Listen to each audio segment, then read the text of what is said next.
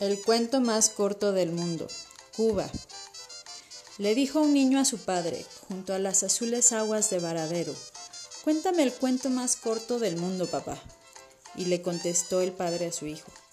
Fue Juan dispuesto a empezar una nueva vida y se arrojó por la ventana.